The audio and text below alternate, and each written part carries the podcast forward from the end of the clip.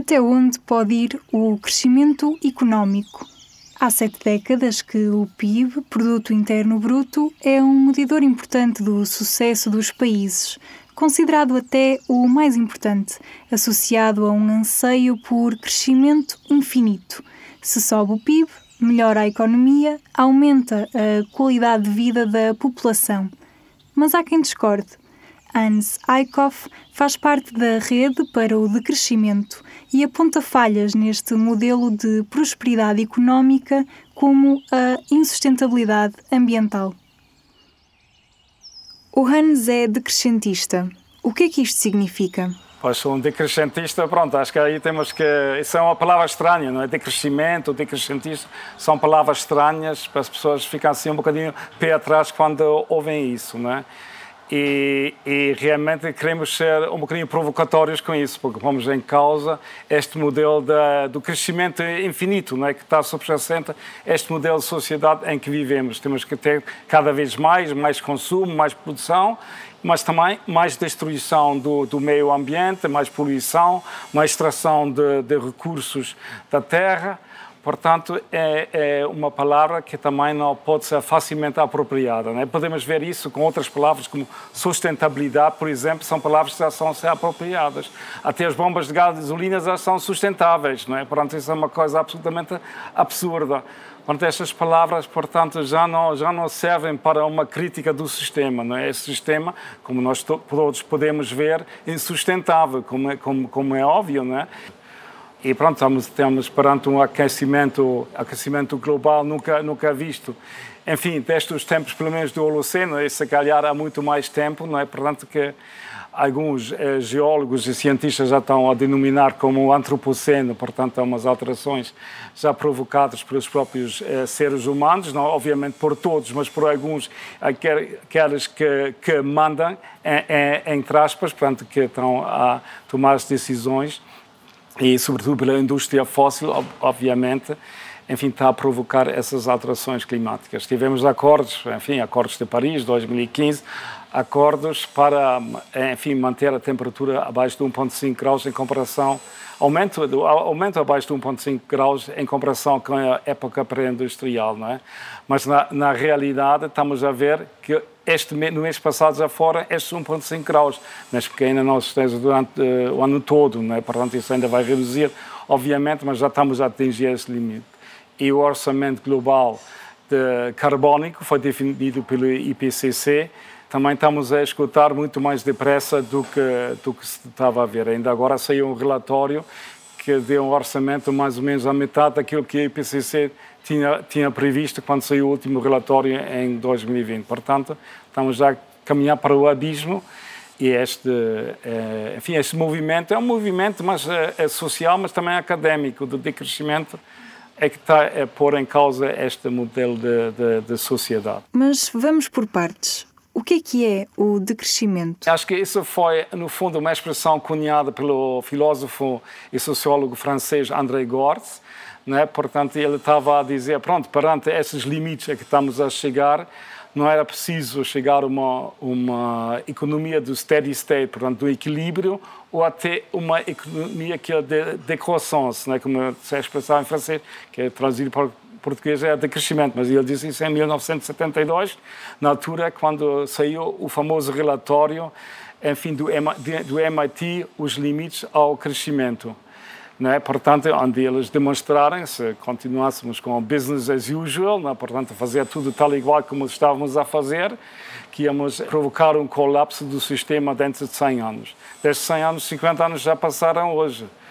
Portanto, isso hoje é muito mais pertinente que era nos anos 70. Mas, curiosamente, nos anos 70 isso até era mais discutido. Houve outras pessoas importantes que, no fundo, criaram um pouquinho as bases desta história de, do, do decrescimento, é, que, que, é o economista uh, origem romena, não é?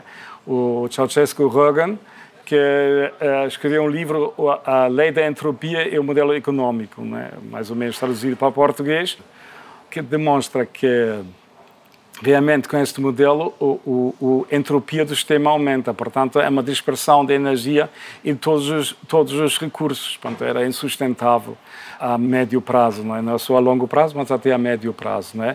Depois outra pessoa, também economista importante, era até o do americano o Keynes Boulding, que, que teve a teoria do spaceship, uh, portanto não podemos ter uma economia de cowboy, onde estamos sempre a ultrapassar as fronteiras, mas uma uma economia da nave espacial, não é? Portanto, em que temos uns recursos muito limitados e temos que viver dentro desta nave espacial e ter atenção a esses limites biofísicos que, que determinam a existência, não é?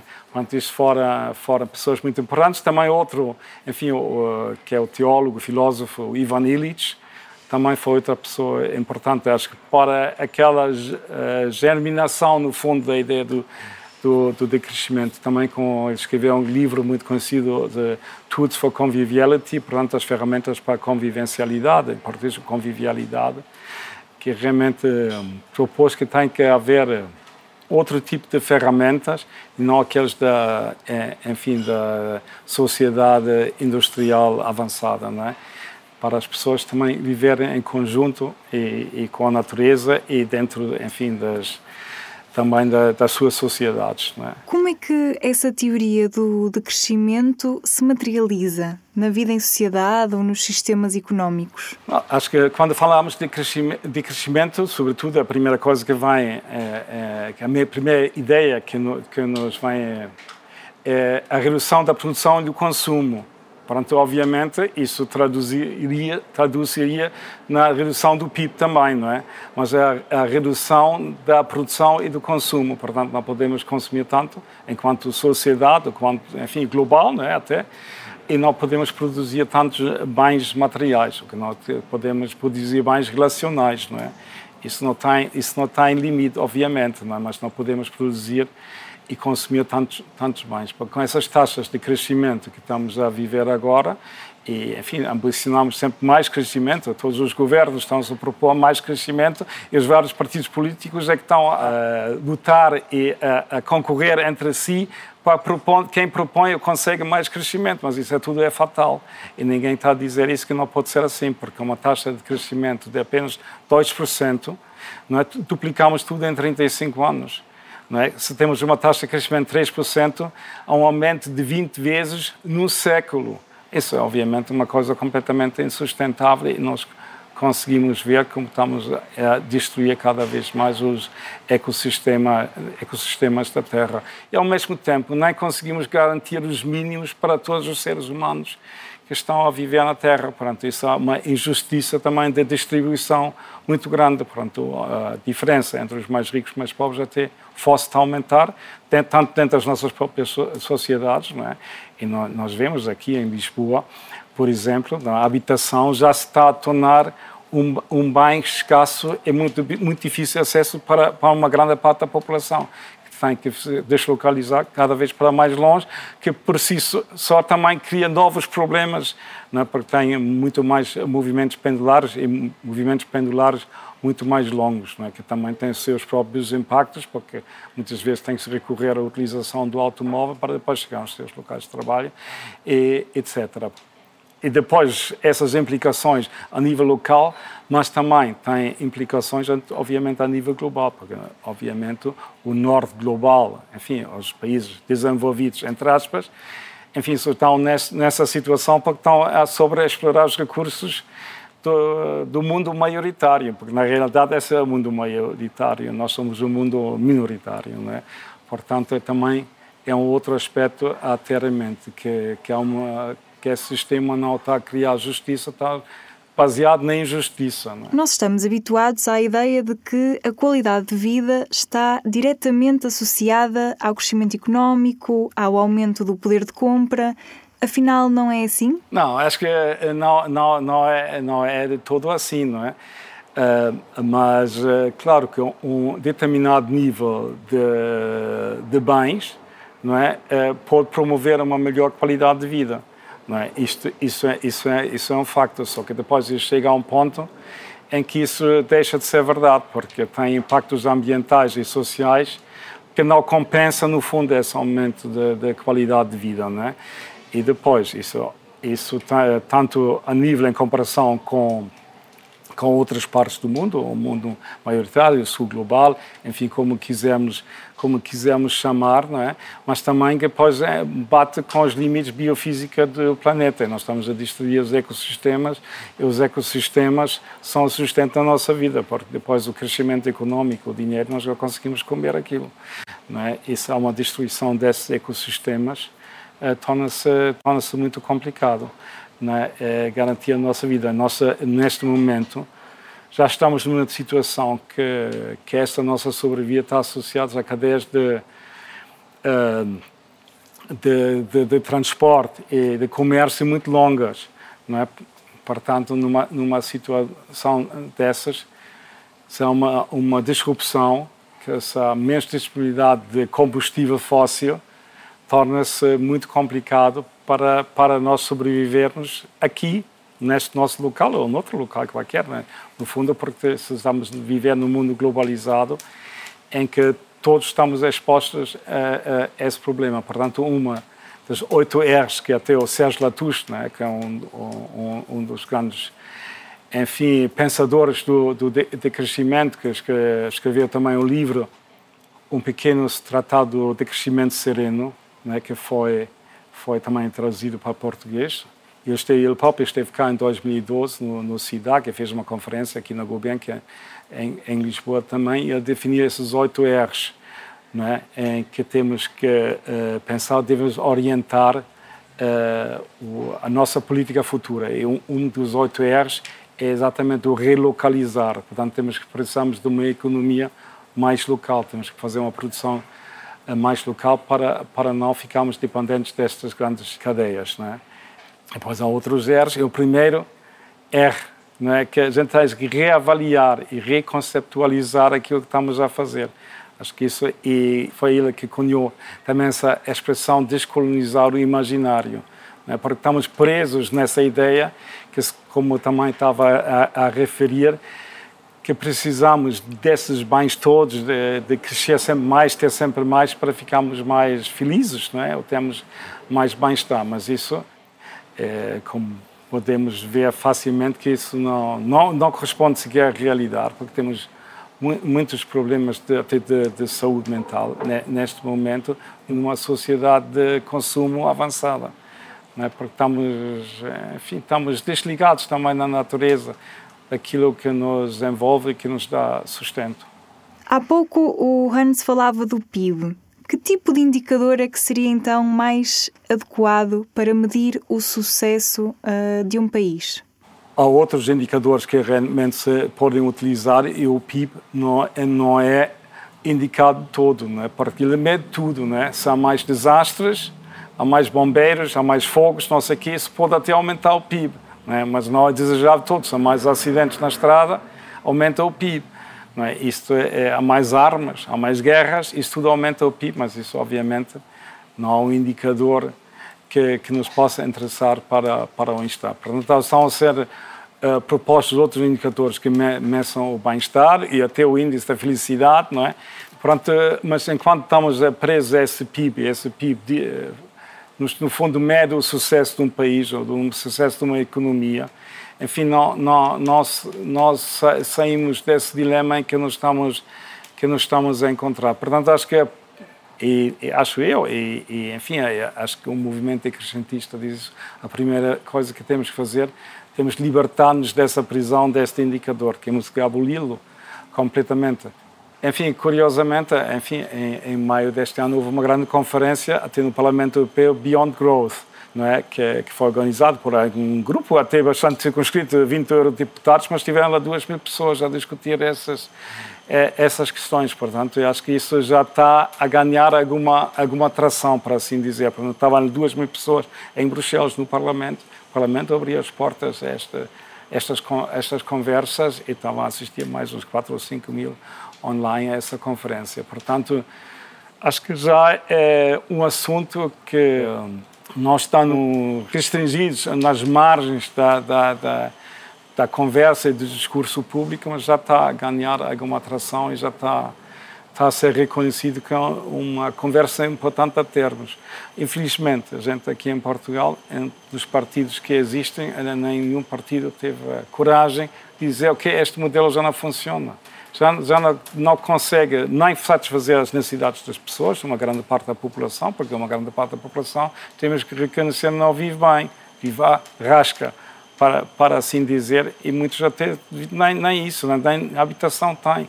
O número de, de, pessoas sem abrigo em Lisboa tem, tem vindo a aumentar exponencialmente. Outros estão em, em habitações muito, muito, situações de habitação muito precária. E também não têm acesso a outra coisa básica, né, que, que é o, o, alimento, uma alimentação saudável. Não é que isso, obviamente, é outro, uma outra necessidade humana básica fundamental. Então, a alimentar-se de uma forma que tem repercussões depois sobre a própria saúde. No caso do poder político ou das políticas públicas, que tipo de medidas é que o ANS crê que seriam importantes a esta visão? Portanto, para já, acho que o primeiro ponto de todos é haver o reconhecimento que este modelo não serve. Não é? e, depois, e depois, obviamente, isso é uma coisa super importante nesta fase até da crise climática e ambiental que nos encontramos, temos rapidamente a reduzir a utilização de, de produtos fósseis. Temos que relocalizar a economia. É? E se calhar determinados produtos já não podem ser consumidos daquela forma. Neste momento, temos que acabar com os benefícios fiscais que existem até para comportamentos super danosos, como, por exemplo, andar de avião. É? Tem um benefício fiscal enorme porque o jet fuel não paga impostos. Isso, isso, com isso, a primeira coisa tem que se acabar. E, obviamente, tem que se acabar com esses megaprojetos, novos aeroportos. Se Portugal contabilizasse esse tipo de emissões que vêm desses megaprojetos, não é? era impossível chegar à neutralidade carbónica sequer, fora de todos os outros impactos que têm sobre a saúde humana e ambiental e não sei o quê, não é? Portanto, isso, isso tem, esses projetos têm que ser, têm que ser abandonados. Portanto, isso acho que é a primeira coisa. Depois, é preciso garantir uma participação democrática da população nesses, porque o Parlamento, enfim, temos uma democracia representativa, isso é muito bom, mas na realidade estas pessoas que estão no Parlamento nem necessariamente estão a representar a população, né? porque isso é, é, são representar uma determinada elite, entre aspas, da população, porque pessoas que maior parte são licenciados ou até doutorados, então os profissionais livres, uh, advogados, economistas, essas é que estão, estão as pessoas que estão no, no, Parlamento, mas não estão a representar diretamente a população.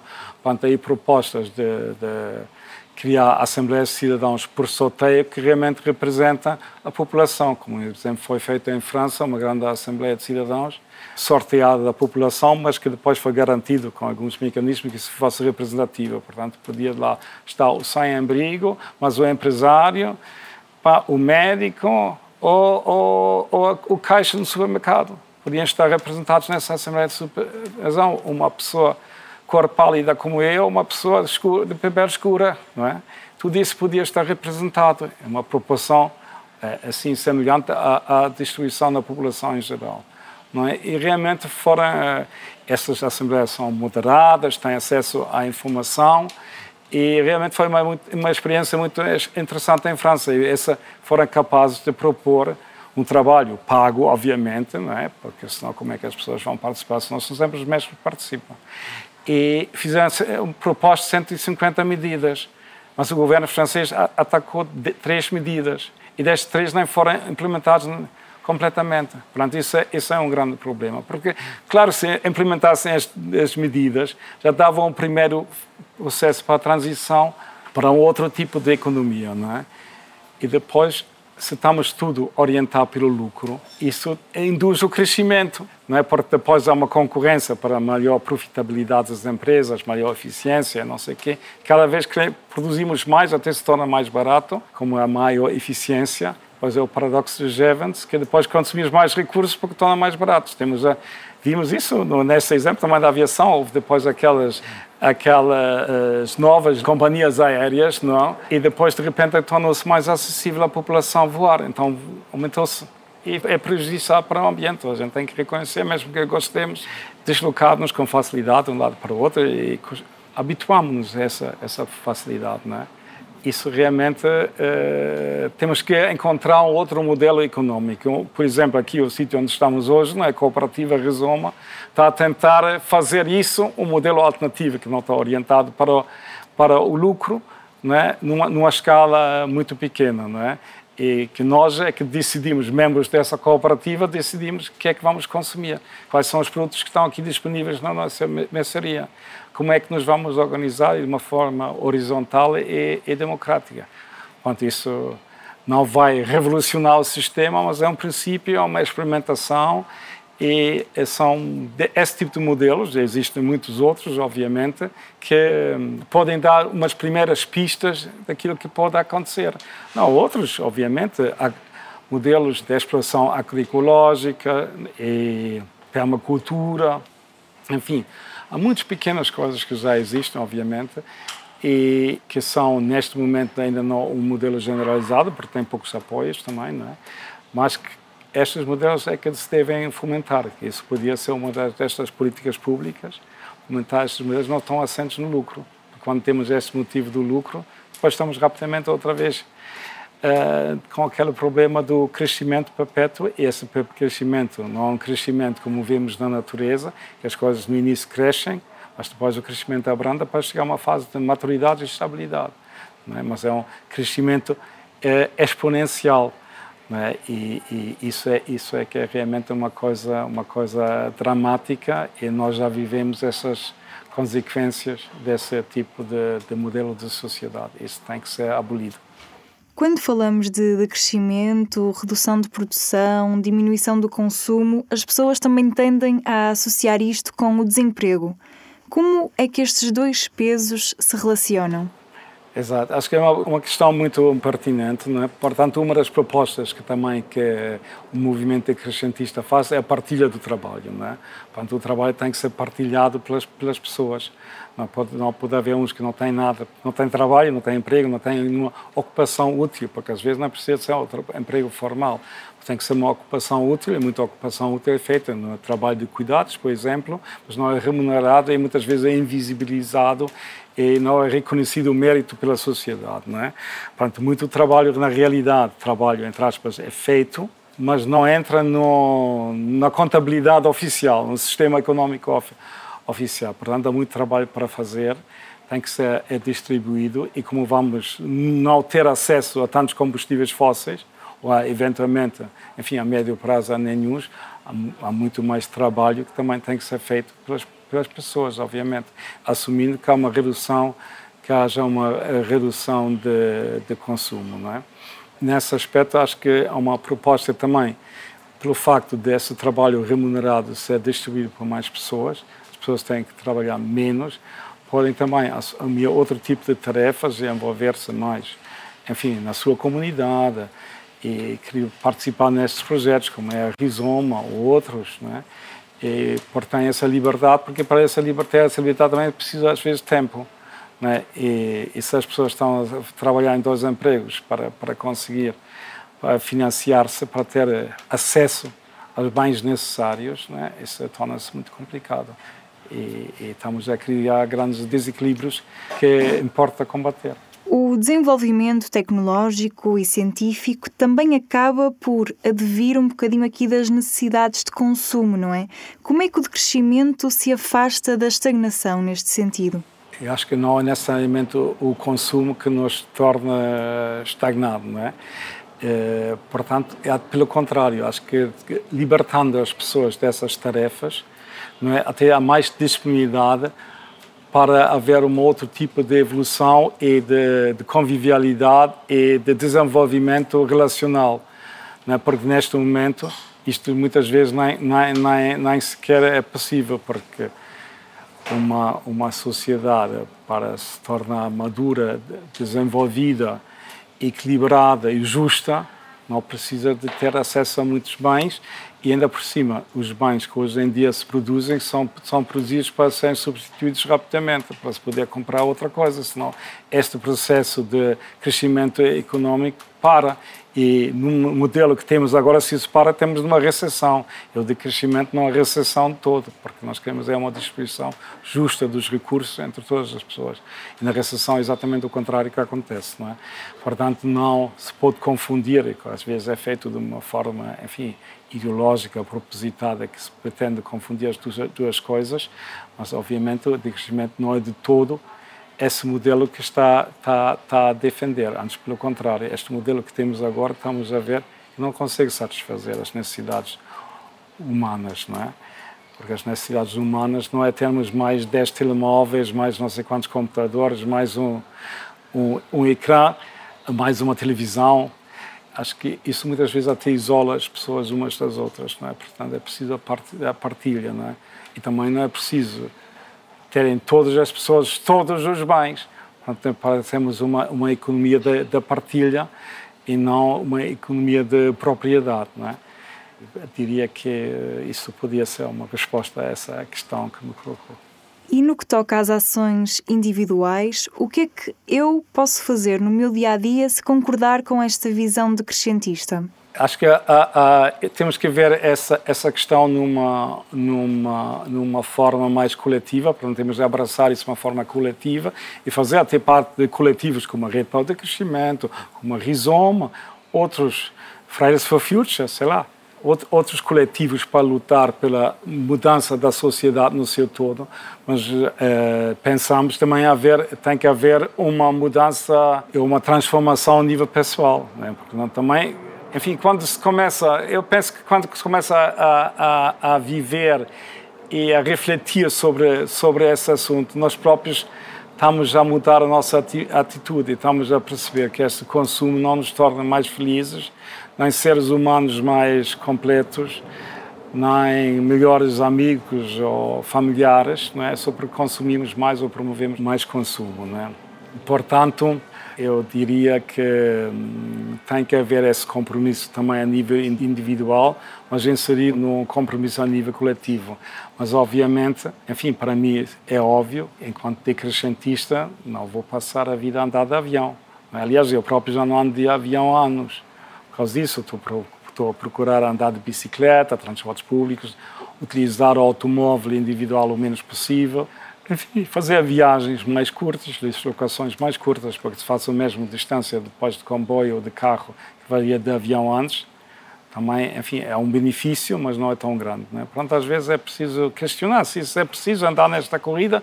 Parece que temos que estar rápidos em todo lado e temos que reduzir um bocadinho a nossa velocidade de viver, não é? Slow down, né? Que isso acho que é uma coisa muito importante, não é? É como estamos a enquadrar isso, né? E pronto, também pode haver essas contribuições. Enfim, a aviação, obviamente, isso a nível pessoal, um dos contributos maiores que podemos dar, deixar lá de avião, podemos mudar a nossa alimentação. Mas também é um contributo, andar automóvel pessoal ou do Uber, não é? Isso é igual. É, do menos possível, utilizar o transporte coletivo, andar de bicicleta, andar a pé. Enfim, quando a maior parte das pessoas tem a possibilidade de se deslocar a pé, utilizar esses meios de mobilidade suave, não é? Há sempre um grupo de pessoas que não conseguem fazer isso, não é? Mas isso também não é decrescimento, vai dizer às pessoas que não podem ter esse outro tipo de apoio. Podem utilizar o carro ou não sei o quê. Isso não é decrescimento, não está a prescrever isso. Mas a maior parte das pessoas não precisam do carro para se deslocar ao próximo supermercado. Não é necessário. E depois, isso também... Mas às vezes as soluções individuais não podem funcionar. Porque se eu vivo muito longe do meu local de trabalho, numa zona que com essa dispersão urbanística que existe atualmente, não é? Também é promovida pelo próprio sistema que expulsa as pessoas do centro da cidade porque não têm capacidade económica para pagar, como acontece em Lisboa, não é? é depois acabam ser dependentes do carro. Não têm essa liberdade, por isso é que é preciso tão, é tão importante as soluções coletivas, não é? Porque depois de viver num sítio onde não há, não há transporte público, vão fazer o quê? Portanto, as soluções coletivas também passam por aproximar as pessoas outra vez dos locais onde vivem, é? para acabar com os eh, eh, movimentos pendulares. Portanto, tem que haver sempre esse equilíbrio entre a transformação pessoal e a mudança do nosso estilo de vida, mas também na abordagem coletiva. Né? Senão, não vamos conseguir ultrapassar esta situação calamitosa, no fundo, em que nos encontramos tanto a nível social como a nível ambiental. Como é que se compara o futuro se o sistema continuar da, da forma como está versus uh, um futuro decrescentista? Acho que quando estamos, essa roda do hamster, é? que estamos a, a, a, correr cada vez mais para consumir mais, produzir mais, depois estamos a trabalhar mais, depois não temos tempo, depois, enfim, estamos presos nessa visão. Não é? E na, nesta visão do, dos decrescentistas, temos primeiro temos nós próprios decidir, eventualmente trabalhar menos, consumir menos, ter acesso a menos bens. E isso é um processo que é preciso fazer. Também a sociedade nos impõe determinado tipo de valores, no fundo, né? que isso é difícil às vezes de fugir desse tipo de valores, mas quem pode, pode começar a abrandar e pensar como é que pode viver de outra, de outra maneira para não ficar preso nesta, nesta roda. Mas isso, no fundo, como disse e repito, tem que ser uma, tem que ser um, uma coisa coletiva, até pela, pela, pela parte de fazermos isso em conjunto, e dissemos em conjunto, fazemos coisas em conjunto, isto já resolve uma parte desta, destas questões relacionais e que me, que me no fundo está, está a colocar aqui, não é? Porque isso um dos, eh, enfim, das grandes necessidades do ser humano, para além das necessidades básicas, habitação, alimentação, a roupa, sei que vestuário, enfim, tem essa necessidade de se ligar com outros seres humanos, né? e temos que e fazer alguma coisa útil e significativa com outros seres humanos. Muitas pessoas arranjam a forma de o fazer, né? mas muitas vezes ficam presos com a pressão que existe do sistema. E se mudamos a agulha ao sistema, mudamos o paradigma do sistema, é mais fácil de o fazer. É? Se o paradigma é mais, mais, mais, mais, não vamos, não vamos chegar lá. Por isso é que o decrescimento, é, enfim, tem essa vertente também revolucionária, no fundo, porque também põe radicalmente em causa aquilo está, que, que estamos a fazer e a viver atualmente. Eu acho que isso é uma das grandes qualidades é? É deste, deste modelo, porque não tenta mais um crescimento mais verde, se quer fazer só sintomas, tratar os sintomas, mas para uh, realmente atacar o problema pela, pela raiz. Há outras visões e exemplos para o futuro. Descubra-os no episódio completo Uma Nova Economia para o Século XXI, disponível na RTP Play. Até à próxima semana. Na próxima semana teremos novo podcast. Siga-nos no Instagram e acompanhe as novas reportagens do Biosfera no Facebook.